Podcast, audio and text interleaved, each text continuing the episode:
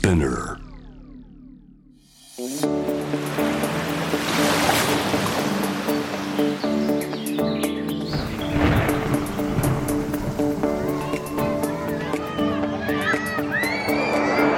SDGs Explain for Business SDGs を仕事に生かすナビゲーターは SDGs を軸に活動するワールドロード CEO 兼ハフポスト日本版プロデューサーの私平原伊文とニュースサイトハフポスト日本版編集長の竹下隆一郎です。この SDGs を仕事に生かすは国連が掲げる持続可能な開発目標 SDGs を日々の仕事に生かすヒントをトークセッションから探していきます。今日はですね竹下さん、はい。良い会社とは？っていうところをちょっと話していきたいなって思うんですけども、そうですよね、ん。この SDGs についてこのポッドキャストで話してるのも、まあ、もちろん地球環境とか世界が良くなってほしいと思うんですけど、まあ、会社そのものがいい会社になってほしいなっていう思いも込めてやってるのではい、そういえばこのテーマ全然話しなかったなと思いますよね。そうですね。はい、ちなみに竹下さんが考えるいい会社の定義って何ですか？なんかいろいろ考えたんですけど、人を大事にする会社って思うんですけど、なんかこれ言うとちょっとすごいベタな感じするじゃないですか。なんか、はいい、やそんな当たり前のことをわざわざポッドキャストで言うなよって思うかもしれないんですけど結構この人を大事にするっていうことを掘り下げると日本って全然人を大事にしてないんじゃないかとか今グローバルで言われている人を大事にすると日本の企業でいう人の大事にするっていうのは全然違うんじゃないかっていうことを最近気づいたのではいそんな話をしたいなと思います。なるほどまさに組織って人の集まりであって生き物だからこそこの人を大事にするっていうポイントがすごく大事ですよね。はい、はい。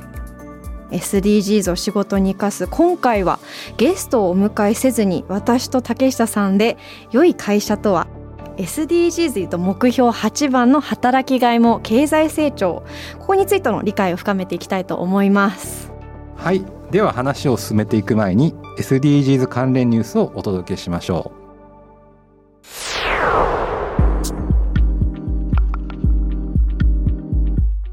カップヌードル蓋止めシール廃止へ。日清食品のカップヌードルは6月4日容器の底についている蓋止めシールを廃止し新しい形状の蓋を採用することを発表しました。前の日に公式ツイッターで「さようならすべての蓋止めシール」という一文のみを突如ツイートしネットで話題を呼んでいました。発表によると蓋のリニューアルの理由はプラスチックの削減を目指したもので廃止によりプラスチック原料の使用量を年間で33トン削減できると説明。今後はシールがなくても蓋ができるよう開け口を2つに増やしたダブルタブを採用し6月から順次切り替えていくということです。この発表を受けネットでは小さな変化だけどすごい。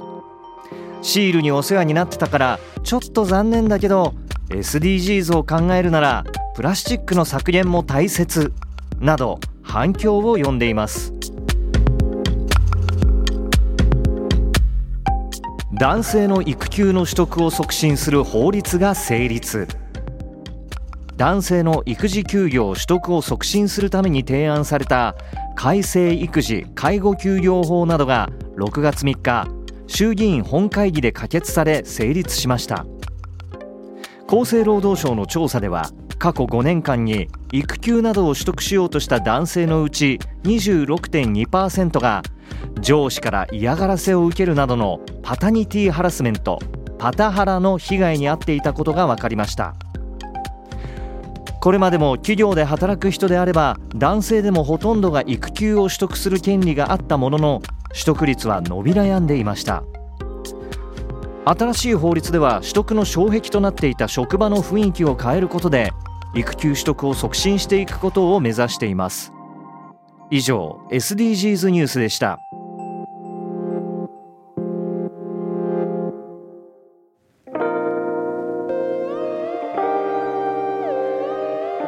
改めまして SDGs を仕事に生かすナビゲーターの平原伊文です。竹下隆一郎です。さて竹下さん話していきますか、はい。良い会社とは？そうあの冒頭でも言ったんですけどやっぱり良い会社とはまあ人を大事にする会社っていうことなんですけどまあ何度も言いますけどこんなベタな話を今更かっていうふうになっちゃうんですけど、はい、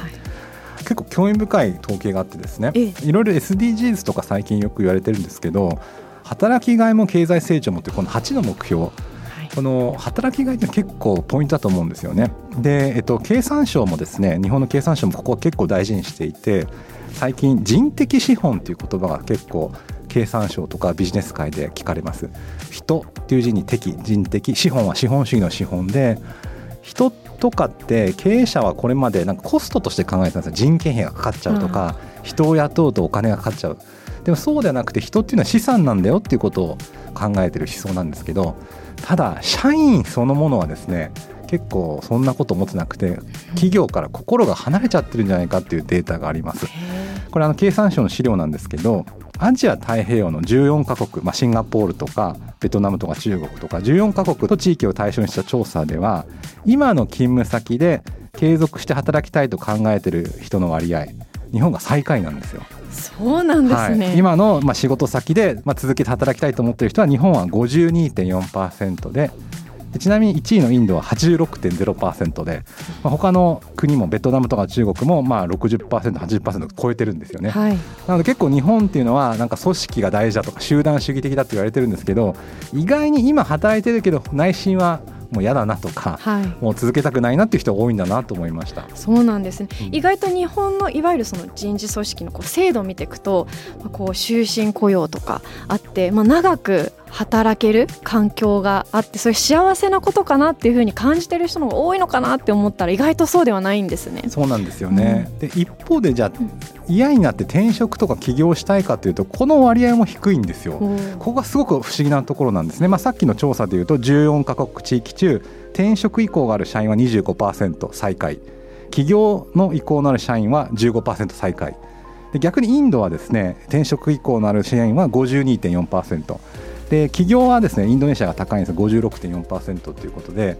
つまりおそらくですねみんな日本の社員っていうのは今いるところは嫌だなと思いつつかといって転職とか起業したいと思わないということでなんかすごく閉じこもっちゃってる感じがしません？なんかあの、ね、今いる会社少し嫌だなと思うけどじゃあどうしたらいいのかわからないっていう、まあ、その終身雇用とか新卒一括採用とよく言われていますし日本は愛社精神が多いとかまあ、組織を大事にすると言われてるんですけど内心はそうでもないんじゃないかなっていうのが統計を見てると思いますね。そうですね。今の統計聞いてると少しびっくりですね、はい、そこは、あともう一つちょっとびっくりする統計があってですね、はい、エンゲージメントっていう最近言葉平原さん聞かれたことありますかね？エンゲージメント向上心とかですかね。そうですね。まあ会社へのコミットメントとか、会社に対するなんていうんですか思い熱意なんですよね。その仕事に対して、まあ、心が入ってるかっていうのが、まあ、ざっくりエンゲージメントっていうんですけど、まあ、あのその割合もですねこれアメリカのギャラップ社の調査があって139カ国中日本って132位なんですよ。つまり社員があまり熱意がなくて熱意あふれる社員の割合が6%です。で平均は15%でアメリカとかカナダは30%あるんですけど、まあ、これも同じでなんとなく会社にいるんだけど熱意がある人は6%しかいなくて、まあ、エンゲージメントが低いっていうんですけどあんまり会社に対する思い入れがないというかですねこういうのが浮かび上がってきますね。逆にちょっと知りたいなって思ったのはエンゲージメントを高めるためのこう要素って何なのかなって思ったんですけど。そうですね。まあ、やっぱりその会社って結びつきが大事だと思うんです、まあ、社員との絆ですよね。でこれまでは家族的な結びつきだと思います。一回会社に入るとまるで家族のようにですね社長が保護者で社員は子供みたいな感じ。で新卒、まあ、若者として入って一緒に育っていく。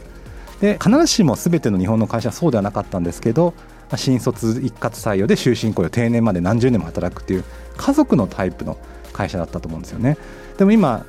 普通の家族でさえもいろんな形があるじゃないですか。私の友達も離婚しても一緒に住んでる人とかいるんですよね。それは子供がその方が面白いからとかその方が子供にとっていいからっていう理由なんですけど、まあ、いろんな家族の形あるいは渋谷にシフトっていうグループが知ってますかね、はい、数十人ぐらいで血縁関係がないのにまるで家族のように住んでいてまあ、2歳から60代の人がいるんですけど、アーティストとかライターさんとかいろんな方がいて子供の面倒を見合ったりとか家族旅行じゃないですか。みんな旅行し合ったりするじゃないですか、うんはい。家族でさえそういうふうにいろんな形があるのにどうしても日本の会社っていうのは古い家族のタイプというか一度入ったらもう裏切るなと、そこにずっといろみたいなそういう結びつきだと思うんですよね。ただそれをもう少しチーム型というか入るのも出るのも自由だよと、まあ、そういう家族からチームへっていうふうにその会社の形態を変えていかなきゃいけないんじゃないかなと思うんですよね。はいうんうんでそうなってくると、まあ、出るのも自由だし入ってくるのも自由で、まあ、風通しは良くなったりとかあるいはちょっと今の仕事が違うなと思ったら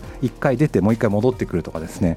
あるいはあのこれも一つポイントなんですけれど社外学習自己啓発っていうのもすごく大事なんですよ。この会社でどのぐらい自分が成長できるかと。まあ、ここもですねどうしても家族型の日本の会社だと長年勤めてる人が偉くてはい。まだまだ若い人は権限がないということでなんか自分は成長しないなとかその会社特有のスキルは身につくけど外に出てったら自分は通常しないんじゃないかみたいなことあるじゃないですか、はいまあ、そういったことも変えていくために社外学習っていうのもポイントかなと思います、ちょっと話が長くなっちゃいましたけど、まあ、家族型からチーム型にすると。しかもその会社の中でその人自身が成長できるっていう気がないとなんかだらだら10年20年30年私はここにいるんだろうかみたいな疑問が出て、まあ、さっきみたいなエンゲージメントが低いとかあんまり会社に対する愛社精神っていうのはもう古いですけれど、まあ、仕事に対する熱意がないっていうふうにそういうふうになっていってしまうんじゃないかなと思いました。なるほど。ちなみにちょっと好奇心なんですけども、ハーフポストというこうチームの中では皆さんどんなその形でチームをお互い交換し合っているのか大切にし合っているんですか？そうですね、まあ、ほとんど転職者なので選んでハーフポストに来ていると。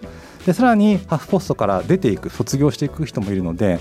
今ここにいることは家族っていうよりチームの一員なんだっていうことがあります、まあ、その分風通しがいいなと思います。あとさっき申し上げたまあ社外学習っていうことを結構大事にしていてハーフポストだと本を買ったりとかイベント行くこともまあ会社の経費でできたりするんですよね。でそれは学び続ける社員がいた方が会社にとってもいいし外の風が入った方が中にいる社員がまあやる気が出るからってそういうふうに思ってます。でここもちょっともう一つ統計があるんですけどあの今日統計ばっかですね。統計ですね。はい。個人の社外学習自己啓発を行っていない人の割合。はい、社外学習自己啓発で、まあ、会社以外の勉強をしてない人の割合っていうのは日本は46.3%で他のアジア太平洋の地域はですね2位のニュージーランドがそれでも20%ちょっとなんですよね。日本がダントツでやってない人が多いんですベトナムとか2%インドネシアも10%以下中国も10%以下で、まあ、つまりみんな仕事以外の勉強ってしてるんですけど日本はやってないって答えた人がもう半数近くいるんですよね。これもちょっと一つ原因かなと。やっぱり組織にいてもそこで勉強はできないし学びがないしなんかなんとか部長の癖とかなんとか専務派社長派みたいなそういうこと、はい。知識は身につくけどその仕事以外とかあるいは会社以外で役に立つスキルっていうのは身につかないっていうのが一つ疑問としてあるのかなと思いますね。いわゆる考える機会がどんどん減ってしまってるっていうことが今もしかしたら日本の組織で起きてるんですか、ね、おっしゃる通りですね、まあ、これまではあえて言うと考えさせない組織がいい組織だと思うんですよね。やはりあの、まあ、滅私暴行というかもう会社に全てを捧げてくださいと時にはまあ家族を犠牲にしたりとかあるいは男性中心の企業だったら妻とかを犠牲にして子供を犠牲にして働くっていうのが多かったと思うんですけれど今はそれよりもですねあのいろんな世界を知っているとか外の空気を知ってる人の方が会社で安心して働けると思うんですよね。そうでないと、まあ、これまでのように全てを会社に捧げる人生っていうのは不安だと思うんですみんな。このままでいいんだろうかでも外の世界を知ったりとか外の知識がある方がかえって安心して職場で働けてで安心して働けるってことは熱意もあるっていうことでちょっとここがなんか矛盾するようなんですけど、まあ、聞いてる方はそれはそうだなと思ってくれると思うんですけど、あんまり会社に全てを捧げてくださいっていうと逆に不安になって心が離れちゃうんですけど自由にしていいよって言った方が心を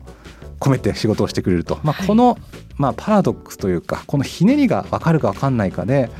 いい職場を作れるか作れないかっていうのに関わってくるんじゃないかなと思います。羊飼いのような羊何ですか？こう羊ってこう結構牧場の中で 自由にはい。こう歩き回ってるじゃないですか、ただ従来型の日本の組織ってどっちかというとこれがフォーマットですよ。その中に入ってください。PDCA 回してくださいっていうところがそれだともう限界が来ている。もっともっと自由にあのいろんなところに行ってもらってで帰ってきてもらうだったり、まあ、そういうチームがいいのかなっていうふうにマネジメントスタイルそうですね、うん。でもちょっと羊の例えがよくわからなかった。よくわかんないですね。あでも僕はい。羊年なので、あ羊は好きなんですけど、はい。あ三角形の例えでいいですか、はい。昔はですね三角形をちょっとこれ聞いてる方三角形を頭に浮かべてほしいんですけど、三角形思い浮かべました？思い浮かべました。昔はその頂点に社長がいてで情報が下にどんどん降りていったんですよ。三角形の頂点から。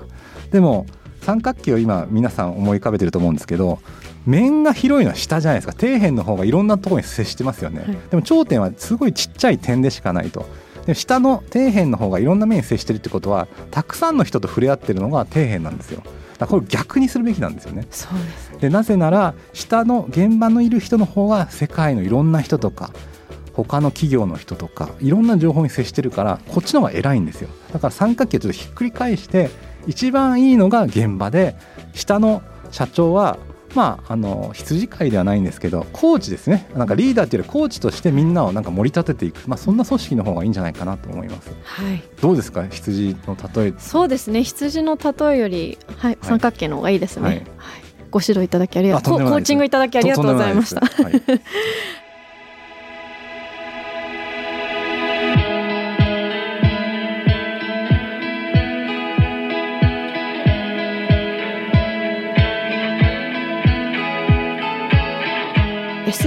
の8番目標8番で働きがいもこう経済成長もっていうふうにあるんですけども働きがいっていうところにちょっと着目したいなって思っていて、うん、竹下さんはどんな時に働きがいを感じますか？そうですね。あのここが結構その、まあ、段階の世代とそれ以下の世代、まあ、例えば40代以下の人あるいは、まあ、最近で言うと20代の人と大きく違うと思うんですけど仕事の喜びって、まあ、自己承認欲求だと思うんですね。すごく究極的に。やっぱり自分が社会の役に立っているとか誰かから感謝されるってこと大きいと思うんですけどちょっと上の世代段階の世代はやっぱり上司とか直接のお客さんから評価されたりとかありがとうね君はよくやったねというふうに評価されたりあるいは給料という形で評価されるのが働きがいだったと思うんですがそれ以下の世代40代以下の世代は結構 SDGs 的な働き方の方がグッとくる気がするんですよ。もちろん給料も大事だし上司から褒められるのも大事なんですけどそういう狭い世界の話じゃなくて社会に認められたとかあるいは自分がやってることが10年後20年後も役に立つんだって方がこれ綺麗事じゃなくてですね本当にそういうふうに変わってきてるんだなと思います。どうですか平原さん？そうですね。今まあ20代あの、なんですけどもまさにおっしゃる通りこう SDGs というかこうこの会社だったり自分の仕事が社会のにどう役立ってるのか誰のためになってるのかっていうのは本当すごく気になるポイントですね。だからこそまあ、就活をしていた数年前とかも企業が成長してるからとか福利厚生がどうだかっていうとこ以上に例えばじゃあ CSR どんなことをしてるのかでもそうですしあとどんな社会的な貢献をこの企業はこう導き出しているのかっていうところがすごく、まあ、当時の就活のポイントでそれがどんどんどんどん増えてきてるんじゃないかなって思うのでいわゆる見える価値お金だったり労働時間だったりそれ以上に見えない価値ですねこう自分がどう思うのか社会にどう貢献できているのかここにもっとこう働きがいを感じてる人が増えてきてるんじゃないかなって思います。うん、そうですよね。でこれ聞いてる方なんだ綺麗事言ってるじゃんって思うかもしれませんけどそうじゃないんですよ。で私理由は2つあると思って1つはですね会社のゴールが本当に多様化してると思います。まあ、昔はすごくシンプルに言うと売り上げをどんどん上げていくでも今って売り上げを上げることだけじゃなくて赤字でもいいからまず投資をしたいとかあるいは黒字であってもお金を貯めるんじゃなくて社員に還元するとかあるいはそもそもが売上を上げることよりもどっかの企業と合併することが目標だとかあるいは買収されることが目標とかいろいろあるじゃないですか。で上場してもわざと非上場にしたりとかそういう会社も出てきてますよね。なので会社のゴールとか成功が本当に広がってるんだなと思います。そうなってくるともちろんお金も大事なんですけどやっぱり働きがいとか社会貢献というのは大事なのかなと。それは一つ。で二つ目はですねこれだけ不安定な時代になるとある会社にいてもその会社が潰れちゃうかもしれないですよね。あるいはクビになるかもしれない。でも会社の利益を超えた仕事をやっていると必ず次の職場見つかるんですよね。食いっぱぐれないっていうか。やっぱり会社のためだけに働いてその会社がなくなってしまった瞬間に自分の職を失っちゃうんですけど SDGs って世界共通の目標なのでそれさえやっていればたとえその会社がなくなっても絶対他でニーズがあるのでそういったリアルな現実的な要素もあるんじゃないかなと思います。そうですね。もっと広く目を向ければきっと今の職場以外でも何か活躍できる場所が必ずあるっていうところですよね。そうですね、うんうん、逆にスキルだったりあの今の目の前にあるこう仕事にしか目が向いてないとそういうのがどんどんどんどん学ぶ意欲がなくなってしまうと言いますかおっしゃる通りですね、はい、SDGs って17個あるんですけど全て課題なんですよ。でそれに対して解決しようとしてる人ってどの職場でも今一番必要とされてる人なのでどうしてもスキルっていうとなんか簿記とかパソコンとかなんかそういうのをバック考えちゃうんですけどそれすらも古びれていくというかどんな優秀なプログラマーもだんだんだんだん古くなってしまうこともあるようにもうちょっと課題を解決するっていう方が、まあ、価値として高いんじゃないかなとは思いますよね。はいちょっと思い出したエピソードがあるんですけど、はい、新卒1年目の時にですね入社した時にマーケティングっていう部署だったんですね。でマーケターっていうとエクセルを学ばなきゃいけなくって授業を受けに行ったんですよ会社の研修で。でどうしてもどうしても合わなくってで、まあ、上司がそれを見て「平原さんもういいですよ」ともうこれは多分平原さんにあの合わないところだと思うのでマーケターもいろんなマーケティングの方法があるのスキルを身につけるんじゃなくってどうやったら他の業界の知識をこの企業にヘルスケアカンパニーに持ってこれるのか。ここもっと考えてほしい。ここの学びをも好きなだけやってくださいっていうふうに言われたのを今パッと思い出してその上司に感謝したいなって今思いました。いいですよね、うん、でも本当上司もなんか合わない仕事を見つけるっていうのがすごく大事だと思います、うんうん。はいやっぱり人間なので合わない仕事ってあるじゃないですか。でこれまではそれを無理やりやるのが努力だとか社会人だとされてたと思うんですよね。でもちろんそういうのも大事だし自分が苦手なことを克服するっていうのも大事なんですけど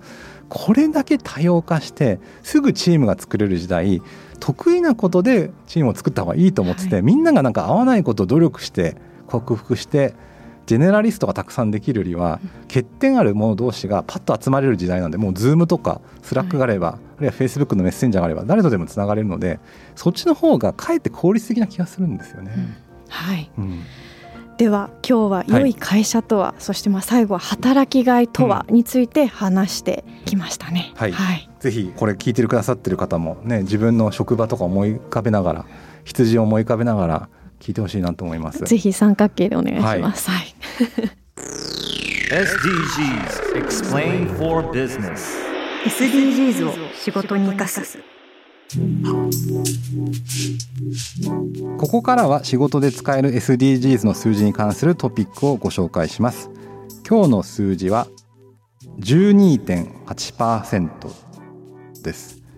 これも経産省の資料に書いてあるんですが CHRO、ま、つまり人事部門に特化した、まあ、担当役員のようなそういった幹部を置いている企業の割合。日系企業は12.8%なんですね。比べるために外資系企業をご紹介すると外資系企業は37.7%もいます。日本で人事部というと少しネガティブなイメージがあったりして少し暗いっていうイメージがあったりとかあるいは面倒くさい制度をなんか考えてる人っていう、まあ、そういったこともあるんですけどそうではなくてやっぱり人事の方っていうのは本当に企業の経営戦略にとって大事ですし人を雇うというのは、まあ、コストではなくてやっぱり資産なんですよね。どういう人を雇うかっていうことで、まあ、社内に対しても自分たちの会社はこういう会社なんだっていうメッセージにもなりますし投資家に対しても自分たちの会社はこういった部門を大事にしている。だからこういう人を雇ってるんだ。でそれを考えるのがこの人事部門に特化した幹部である CHRO という役職です。ただまだまだ日系企業は少ないというのが今日の数字でした。ということで仕事で使える SDGs の数字に関するトピック今日ご紹介した数字は日系企業の中で CHRO 人事担当の役員を設置している企業の割合12.8%でした。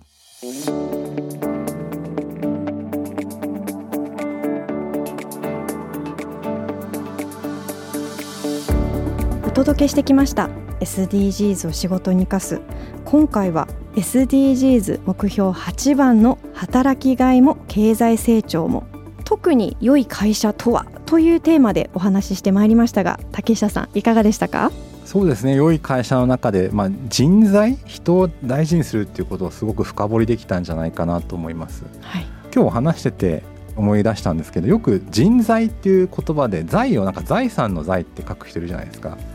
なんか嘘くさいなと思ってるんですよねで本当に人のことを考えてる企業ってどのぐらいあるんだろうっていうことを今日改めて考えました。やっぱり人のことを考えてるうちは社員が家族みたいですからっていうのはよく経営者言うんですけど、まあ、単に自分に従っている存在として考えているのかあるいは本当の個人としてリスペクトしていて部下とか新入社員から自分が学んでやろうと思っている経営者なのかここを結構見極めていかないといけないなと思いました。はい。チームとして見ているのかチームメンバーのこの強みを持った人一個人として見ているのかここがすごく見極めポイントかなっていうふうには思っております。はい、ぜひ皆さんの日常のビジネスにも SDGs を取り入れてみてください。今後も新しいエピソードを配信していくので Apple Podcast、Amazon Music、Spotify、Google Podcast でフォローをお願いいたします。これまで配信したエピソードもぜひぜひチェックしてみてください。このプログラムへの質問や感想、取り上げてほしいテーマなどはぜひハッシュタグ SDGs を仕事に生かすでツイートをお願いします。生かすの漢字は活動の活です。そしてハフポスト日本版が SDGs ガイドブックを作成しました。ハフポストのサイトから無料でダウンロードできますのでぜひチェックしてみてください。ハフポストはですねこれまで400本以上の SDGs 関連記事を発信して今年はツイッターさんとやってるライブ番組ハフライブでも毎月 SDGs を取り上げています。でハフポストの取り組みだけではなくてですね専門家や SDGs を進めている企業のトップランナーの方のインタビューも載せていますのでぜひそのノウハウとかアイディアを詰め込んだこのガイドブックダウンロードしてみてください。これを聞いてる方もですねあ自分の部署ではどんな SDGs ができるんだろうとかあるいはあこうやったら自分の仕事に活かせるなと、まあ、明日からできる SDGs のヒントも満載です、まあ、SDGs を考えるだけじゃなくてする時代になってきていると思いますのでぜひ情報収集や課題解決に向けて SDGs ガイドブックハフポスト日本版のオリジナルですのでハフポストのサイトからダウンロードしてみてくださいということでここまでのお相手は平原イブンと竹下隆一郎でした。